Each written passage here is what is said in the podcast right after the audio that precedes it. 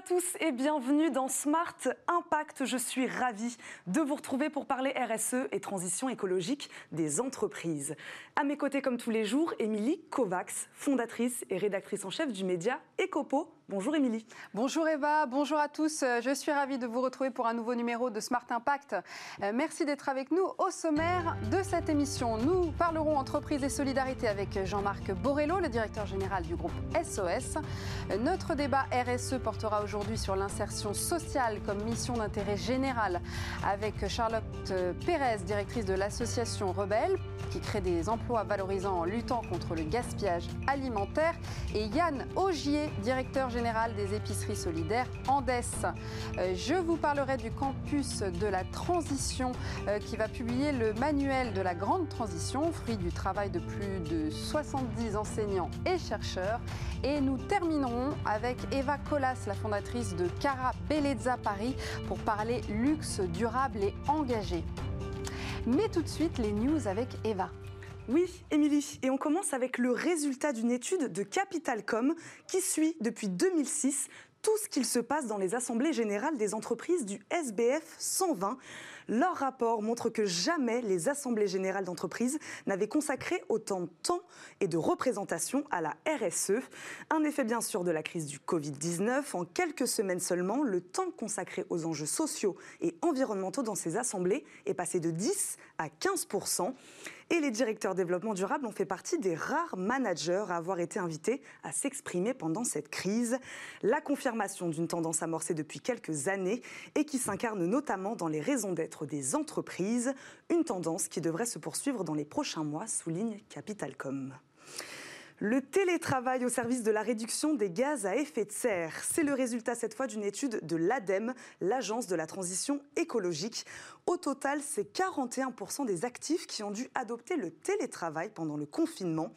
Pour son rapport, l'ADEME estime qu'en se basant sur un potentiel de 35% des actifs en télétravail ponctuel, les déplacements en France se trouveraient réduits de 2,4%, soit 3,3 millions de déplacements évités par jour, ce qui réduirait d'1,3% les émissions de gaz à effet de serre générées par les seules voitures.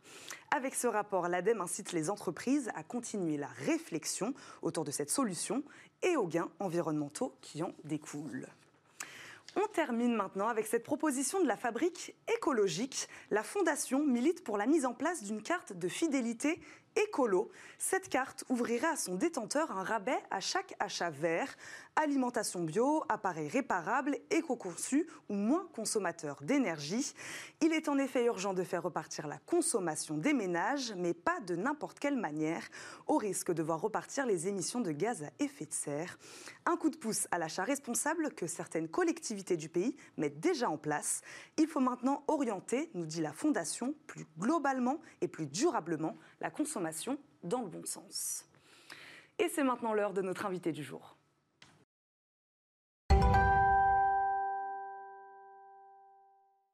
Notre invité du jour est Jean-Marc Borello, le président du groupe SOS. Bonjour Jean-Marc, merci d'être avec nous. Bonjour, merci de votre invitation. On est ravis d'être avec vous pour parler du groupe SOS, de ses engagements RSE entre autres.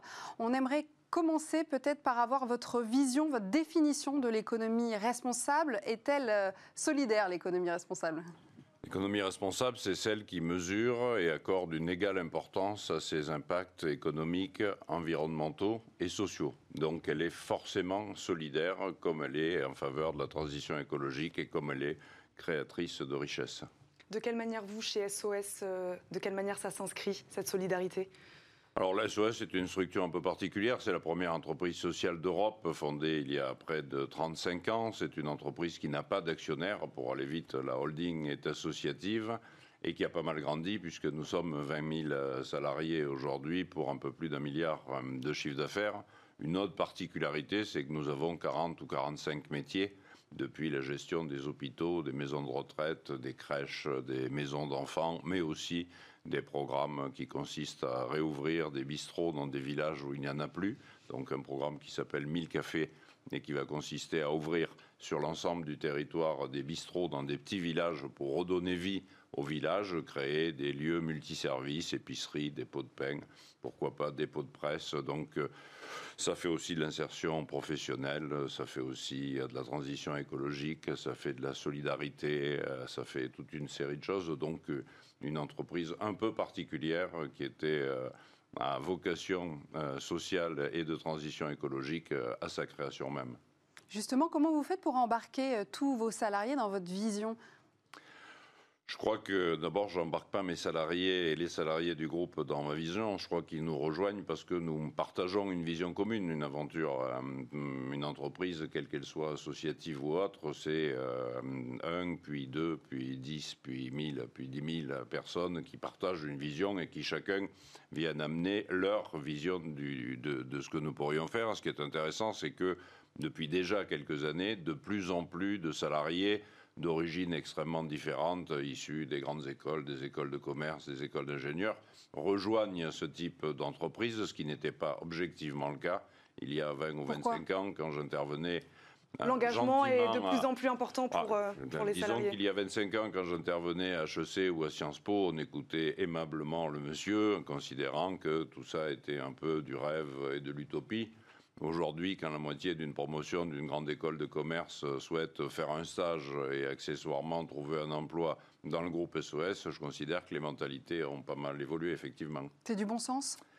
C'est du bon sens, c'est euh, l'exemple de ce qui nous environne, c'est le fait que la, la maison SOS n'a d'autre objectif que l'intérêt général et qu'évidemment, nous sommes confrontés à l'ensemble des difficultés, quelles qu'elles soient, y compris la crise du Covid, puisque nous gérons euh, une centaine de maisons de retraite, une dizaine d'hôpitaux, en particulier dans l'Est de la France. Donc nous avons largement participé à la solidarité nationale face euh, au Covid et globalement une volonté de construire différemment, d'inventer, d'imaginer euh, des rapports sociaux, des écarts de salaire qui sont limités dans la maison SOS, le fait que personne ne soit propriétaire de l'entreprise et que chacun puisse arriver, construire son projet donc plutôt un banc de poissons qu'une baleine. Vous parliez des activités là, donc du groupe SOS. Comment, quand le groupe a été créé, comment vous avez fait votre état des lieux? Il faut axer sur la jeunesse, il faut axer. Comment on fait un état des lieux de ce qui ne va pas dans le pays Et là, on se dit, il faut axer là-dessus. Je pense que si les choses ont bien fonctionné, c'est parce que nous n'avons jamais eu de stratégie. Euh, la seule stratégie était d'être à l'écoute de ce qu'aujourd'hui on appelle les signaux faibles et d'essayer de répondre aux besoins de nos contemporains, besoins qui ne cessent d'évoluer avec le temps. Donc un SOS s'est créé sur une nécessité de répondre à des dispositifs de soins pour prendre en charge les toxicomanes. C'était ça le premier dispositif. Donc SOS est toujours le premier gestionnaire de centres de soins. Très vite, l'épidémie de VIH est arrivée. Évidemment, il a fallu inventer des dispositifs pour prendre en charge des malades du sida. Et puis, on a continué au fil des ans à inventer, en fonction de ce qui se passait autour de nous, des solutions, soit pour répondre à des problèmes nouveaux, soit pour répondre à des problèmes anciens, mais qui n'avaient pas de solution satisfaisante. Donc, euh, pas de stratégie de développement, malgré un développement très fort depuis 35 euh, ans. 35 ans de lutte contre l'exclusion. Quelle est l'exclusion? Quelles sont les priorités aujourd'hui, justement? Les priorités, évidemment, ce sont celles qui vont euh, toucher la population des plus précaires, parce qu'évidemment, dans ce genre de crise, les plus précaires euh, pâtissent encore plus de la crise que les autres, mais aussi euh, tout simplement les 800 000 jeunes qui vont se retrouver à la rentrée en difficulté pour trouver un stage, un emploi, euh, ou une première expérience professionnelle. Donc, Comment vous euh, allez les aider, vous, avec Eh bien, nous, avons simplement décidé de créer 1000 emplois supplémentaires à la rentrée sous des formes diverses et variées depuis l'apprentissage jusqu'à l'emploi salarié classique pour permettre d'absorber une partie de ces 800 000 jeunes filles et jeunes gens qui vont arriver sur le marché de l'emploi il faut créer de la richesse, il faut inventer. Et pour euh, un entrepreneur, toute crise est une opportunité d'apporter des solutions nouvelles. Donc euh, l'innovation est au pouvoir, comme toujours.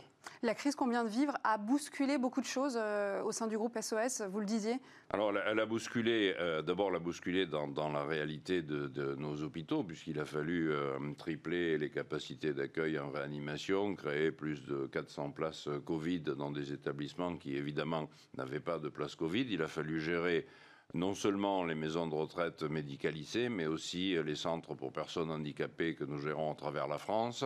Nous ne sommes pas tout à fait sortis de la crise. D'ailleurs, on a 400 salariés à Mayotte, euh, plus de 500 salariés en Guyane, hein, qui aujourd'hui sont très largement impactés. On en a à la Réunion. Donc, on a aujourd'hui encore des sujets dans l'ensemble de ces départements d'outre-mer.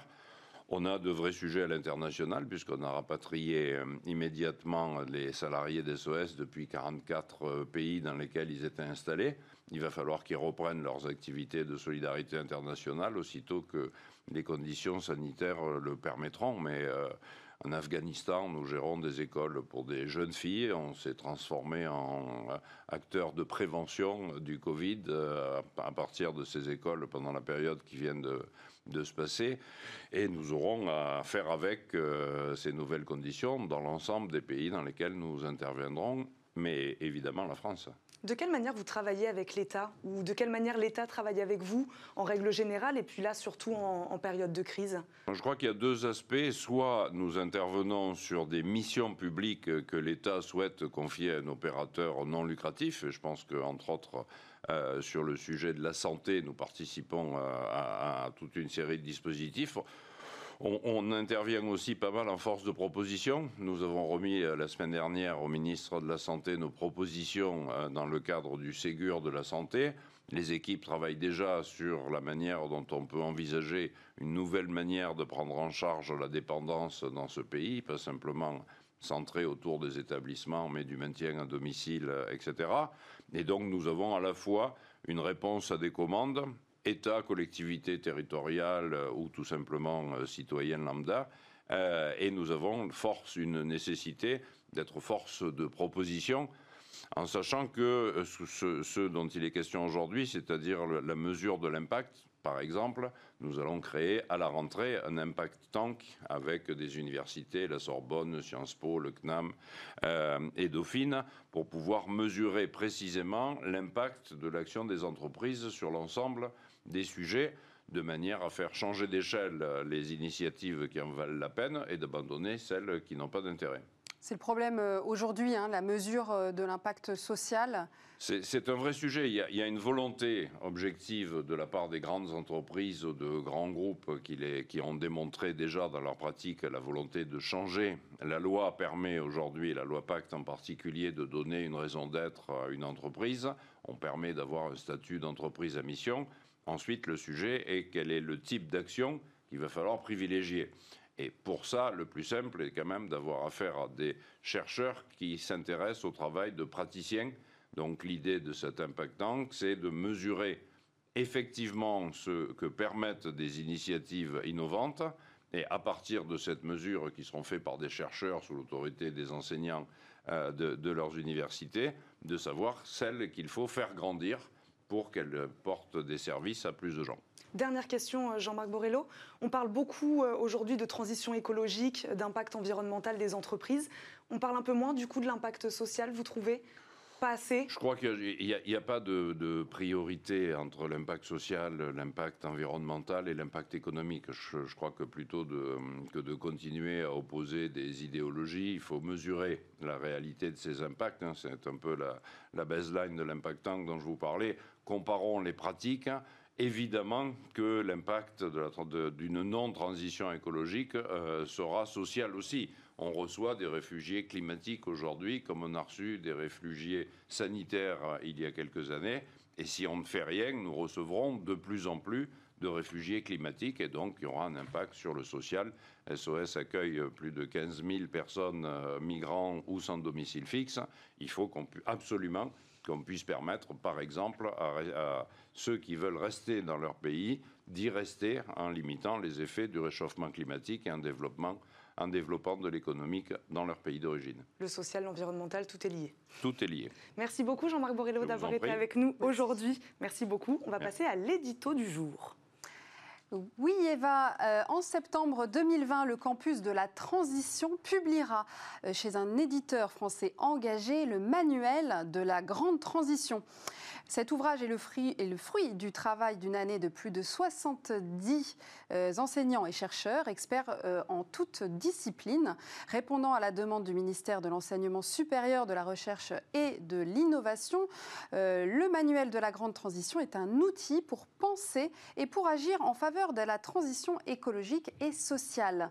Il présentera les grands enjeux scientifiques, éthiques, économiques, juridiques et politiques de la transition à travers un parcours d'apprentissage dynamique. À la direction de l'ouvrage, on trouve euh, Rémi Beau, Christophe Goupil, Christian Koenig ou encore Cécile Renoir, la présidente du campus de la transition, qui est aussi euh, la directrice de recherche de l'ESSEC. Merci beaucoup, Émilie. On va passer à notre débat responsabilité sociétale et environnementale des entreprises.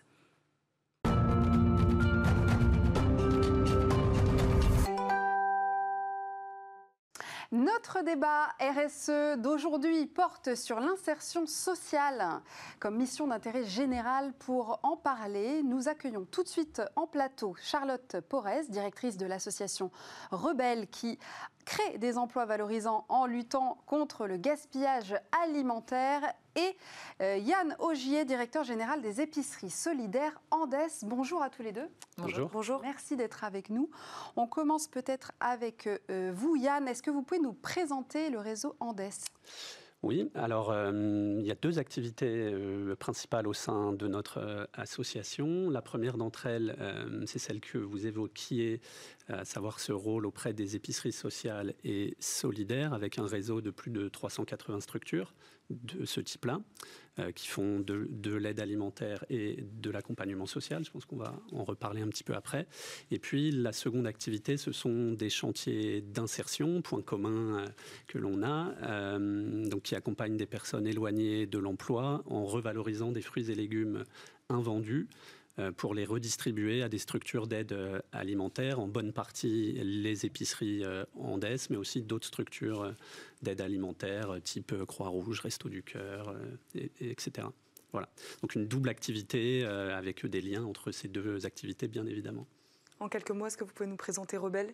Oui, bien sûr. Donc l'association Rebelle, c'est une association qui est implantée à Aubervilliers dans le 93 euh, on porte deux activités, toutes les deux en lien avec euh, la solidarité et le gaspillage alimentaire.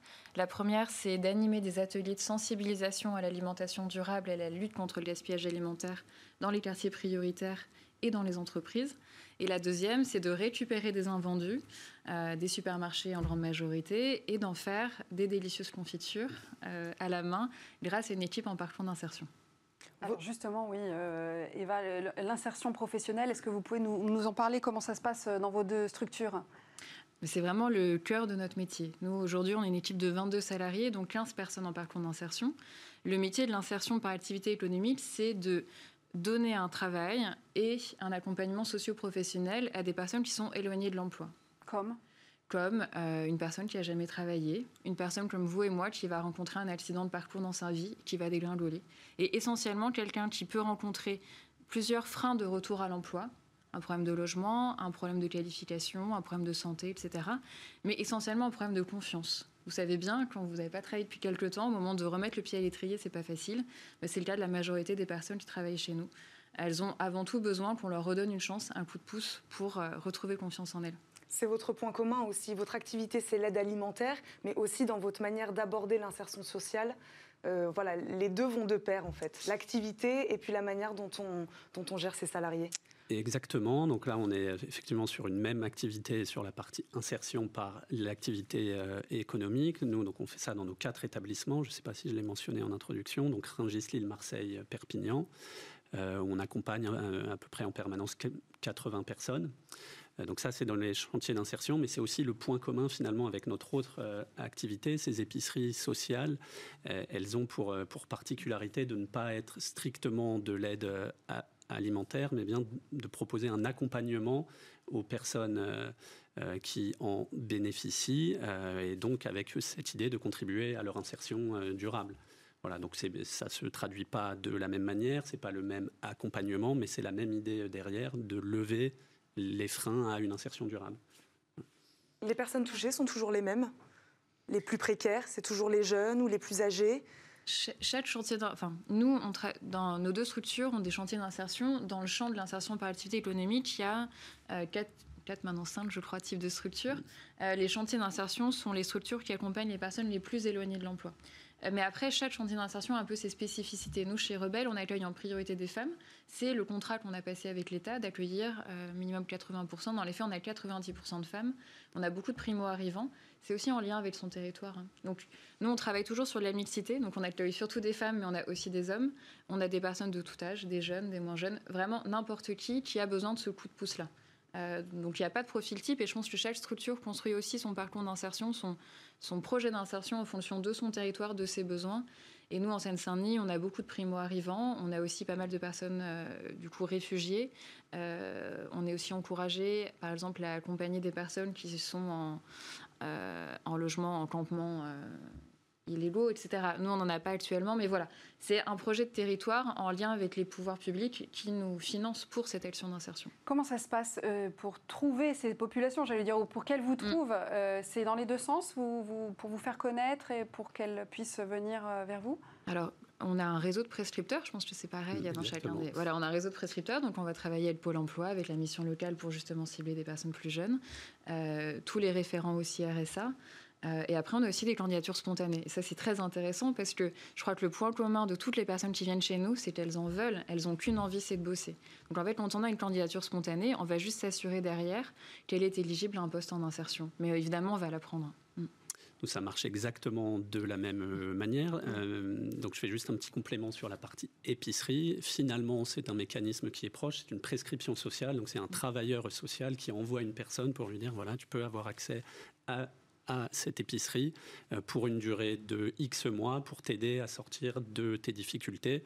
Euh, puisque je ne l'ai pas dit, mais donc dans ces épiceries, une des grandes caractéristiques, c'est que, que, les personnes payent entre 10 et 30% de la valeur marchande des produits. Et donc, euh, au travers des petites économies qui sont obtenues ainsi, eh bien, il y a matière à travailler sur un projet personnel, le sortir d'une difficulté euh, qui était temporaire, euh, ou pour réparer une voiture pour retourner travailler ou autre. Voilà, mais le point de départ est bien le même, c'est la prescription sociale sont des partenaires du territoire qui orientent vers les structures.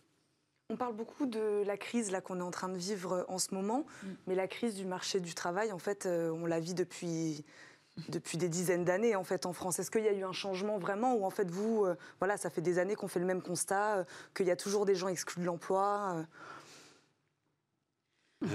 oui, bah, écoutez, mm. c'est pas par hasard si en, 2020 il y, a, toute une action qui était prévue avant la crise pour aller plus fort, plus loin sur, sur toutes ces actions d'insertion par l'activité économique. Donc oui, oui, on répond à un besoin qui existe depuis des années qui va sans doute aller euh, croissant dans les mois et peut-être euh, mm. années euh, qui viennent. Ça, ça me paraît clair. Toutes les entreprises peuvent faire de l'insertion sociale? Alors, sous la forme que qu'on pratique nous, non, puisqu'il faut un conventionnement, c'est très encadré, il y a une subvention par poste pour nous aider à accompagner ces personnes, donc n'importe qui ne peut pas faire ça. En revanche, en sortie, toutes les, entreprises peuvent contribuer à recruter un salarié qui sort de, nos établissements. Donc ça, c'est un des points clés euh, à bien avoir en tête. Oui, c'est exactement ce que je veux dire. C'est-à-dire que effectivement, on a un conventionnement, tout le monde ne peut pas le faire, justement euh, du fait de cette euh, subvention reçue par l'État, et surtout parce que c'est un métier. C'est vraiment un métier. On, a des encadrants techniques dont c'est le métier d'encadrer des personnes qui n'ont pas travaillé depuis longtemps ou qui n'ont jamais travaillé ou jamais travaillé en France parce que voilà, c'est un métier de transmettre, c'est un métier de rappeler avec beaucoup de patience et avec beaucoup de pédagogie euh, et d'envie, parce que chez nous, on a deux encadrantes euh, aujourd'hui et elles aiment ça, c'est pour ça qu'elles sont là. Hein. Euh, voilà, ça c'est un métier. C'est un métier aussi d'accompagner, de faire cet accompagnement socio-professionnel qui est une sorte de, coaching professionnel, hein, comme on a pu en rencontrer, mais avec ce petit, cette petite touche en plus qui est qu'on accompagne des personnes qui chez nous parlent pas très bien français en grande majorité, et surtout qui font le lien avec les référents sociaux. Nous, l'émission, elle est sur le thème de l'insertion sociale. Je pense que Andes fait plus d'insertion sociale dans la partie épicerie que nous. On fait avant tout de, l'insertion professionnelle. Donc tout ce qui est par, toute la partie levée des freins de retour à l'emploi, ces freins sociaux, on va pas les traiter en direct. On va les traiter en lien avec des gens dont c'est le métier, des assistantes sociales, des assistantes sociales, enfin voilà, des référents RSA, qui vont travailler sur les thématiques du logement, de l'addiction, etc. Nous, on va travailler sur le professionnel et sur euh, bah, décrypter au quotidien ce qui coince dans le retour à l'emploi chez nous, pour éviter que ça coince dans l'emploi d'après. Mais euh, effectivement, pour nous, le travail, c'est redonner confiance, redonner les codes, et surtout travailler l'étape d'après, redéfinir ou définir un projet professionnel, mettre en place un plan de formation et faire le lien avec l'entreprise d'après. Donc là, euh, voilà, euh, parmi les personnes qui nous écoutent, il y a beaucoup de personnes qui ont des entreprises. Nous, on ne peut pas faire ce travail-là s'il n'y a pas l'étape d'après. Et oui, la crise en ce moment, chez nous, on la ressent. Parce que là, sur les personnes qui étaient en fin de parcours chez nous, certaines avaient déjà des, voilà, des promesses d'embauche, des... on n'avait pas encore signé les contrats. Il y a énormément de choses qui se sont arrêtées. On voit que là, la sortie, elle est dure. Donc on a besoin que tous les acteurs qui ont besoin de recruter y aillent. Vous parlez des chefs d'entreprise, là il faut montrer l'exemple justement. Vous êtes là aussi pour ça, pour montrer que c'est possible oui, oui, oui. Écoutez, on, est là pour leur dire qu'on a besoin de leur aide aussi. Euh, effectivement, nous, on fait tout un travail euh, social, mais comme ça vient d'être dit, en bout de course, c'est pas nous qui décidons si on recrute quelqu'un ou pas euh, mm. dans une entreprise. Donc, euh, voilà, c'est un des messages clés qu'on veut effectivement passer. Et qu'insertion sociale et insertion professionnelle, c'est très lié en fait. Hein. les deux sont très liés finalement. Absolument, vous avez raison. enfin, votre formule résume à peu près la problématique. On ne peut pas séparer ces deux mm. sujets. C'est vrai que l'insertion professionnelle, c'est une approche bien spécifique, cadrée, etc. Et puis effectivement, l'insertion sociale, une problématique plus large, mais évidemment, il y a un lien qui est, qui est, qui est très très fort. Je voudrais faire un petit complément sur la partie euh, sur, les, sur les besoins qui sont en hausse. On en a parlé pour la partie euh, insertion. Je ne peux pas ne, ne, ne pas vous dire, puisque c'est notre principale activité, qu'on euh, ne va pas faire face dans les prochains mois à un besoin très fort d'aide alimentaire supplémentaire. Euh, ça, il faut bien avoir ça en tête. Euh, d'ores et déjà, pendant la crise, on a pu constater des hausses de 20 à 30 et on s'attend en fait à ce que ce soit beaucoup, beaucoup plus dans les prochains mois. Donc là, il y a un énorme sujet euh, à traiter pour lequel on a besoin d'aide aussi, d'ailleurs, de la part des entreprises à qui on propose euh, tout, un tas de choses, de faire du don de produits pour l'aide alimentaire, de contribuer au financement des 100 nouvelles épiceries que l'on cherche euh, actuellement euh, à créer. On a toute une campagne sur ce sujet. Enfin voilà, ça fait partie des, sujets sur lesquels on a des messages à faire passer. Merci beaucoup à tous les deux d'avoir été, d'avoir été avec nous aujourd'hui et d'avoir parlé insertion sociale et professionnelle. On va passer maintenant à la bonne idée du jour.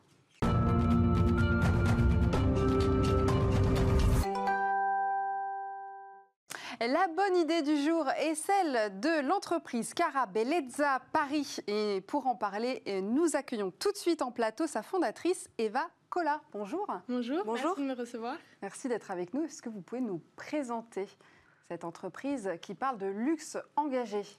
Exactement. Alors, donc j'ai créé ma marque, donc c'est Cara Bellezza Paris. Euh, ça signifie chère beauté en Corse, euh, parce que je suis originaire de Bastia.